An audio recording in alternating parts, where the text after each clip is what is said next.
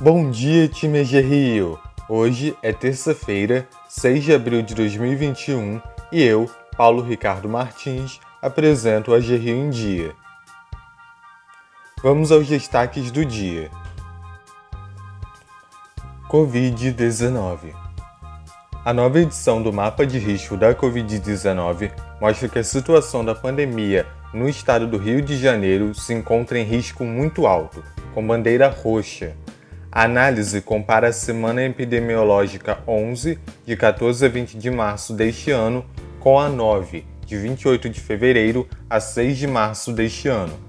O Rio de Janeiro apresentou um aumento no número de óbitos de 29% e também de casos de internações por síndrome respiratória aguda grave de 26%.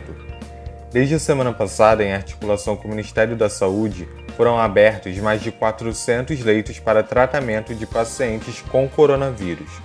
Na sexta, a Prefeitura do Rio publicou um decreto que mantém as restrições na cidade até a quinta-feira, dia 8, e flexibiliza outros a partir da sexta, dia 9. Desde ontem, voltaram a funcionar órgãos não essenciais da administração pública. A partir da próxima sexta-feira, podem funcionar até as 9 horas da noite bares e restaurantes, após esse horário apenas por delivery.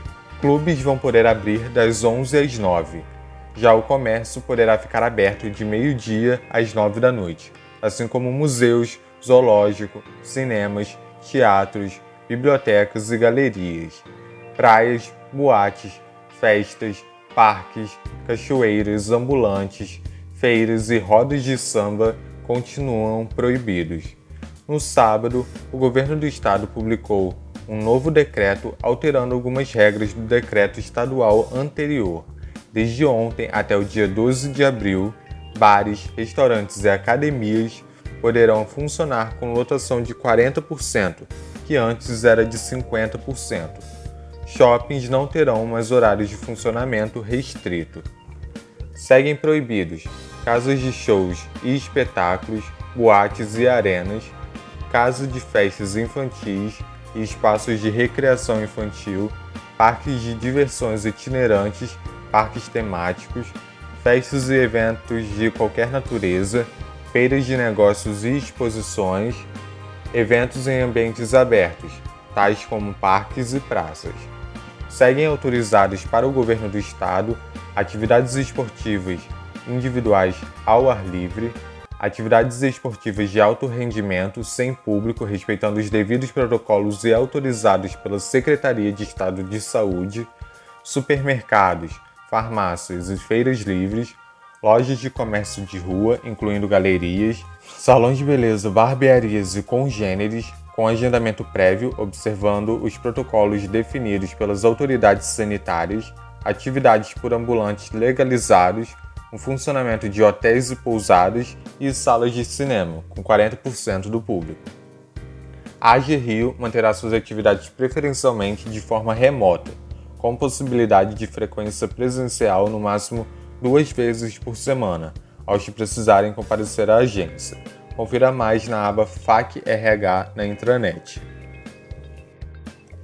Parcerias Hoje, o presidente André Vilaverde e a diretora de operações Tatiana Oliver vão até Rio Bonito para formar mais uma parceria de estímulo ao microcrédito nos municípios. É a AG Rio fomentando a geração de emprego e renda em todo o estado. Logo mais, confira a cobertura em nossos canais. Estado receberá investimentos em tancagem de petróleo. A Açu Petróleo joint venture entre a Prumo Logística e a alemã Oil Tanking, pretende iniciar ainda neste ano a construção no Porto do Açu, norte fluminense, do primeiro parque privado de tancagem de petróleo do Brasil.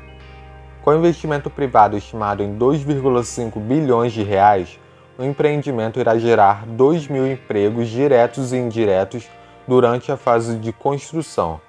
A previsão é que a obra seja concluída e entre em operação no final de 2023. Maior complexo porto indústria do país, o Porto do Açu hoje já é responsável por 25% das exportações nacionais de petróleo, atendendo a Petrobras e a todas as petroleiras com operação no Brasil. No ano passado, o terminal de petróleo foi reconhecido pela Agência Nacional de Transportes Aquaviários, ANTAC, como terminal de maior crescimento em 2020, um salto de 53% em relação ao ano de 2019. Avaliação de competências e desempenho. O processo de avaliação de competências e desempenho referente ao ano de 2020 está em andamento e vai até o dia 23 de abril. Não deixe para a última hora. Acesse o sistema DESE pela intranet e faça sua avaliação. Ao final, a ficha de desempenho anual disponível na intranet deve ser preenchida e levada ao consenso com o gestor. Todo o material pertinente ao processo pode ser acessado pela intranet, clicando na aba AGRIO e você e depois na opção Avaliação.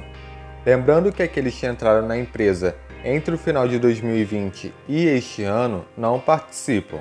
Eventuais dúvidas ou problemas devem ser reportados à GPlan.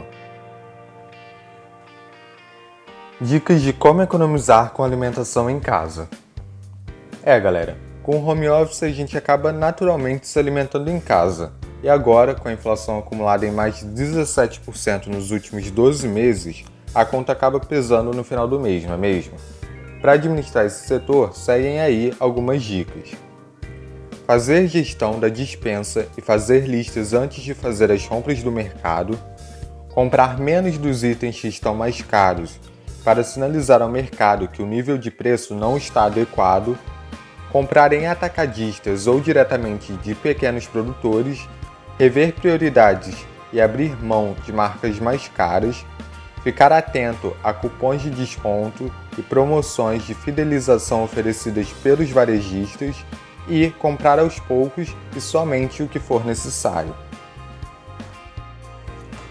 Bom, o AG Rio em Dia vai ficando por aqui. A gente se encontra amanhã e eu espero que todos vocês tenham um ótimo dia de trabalho.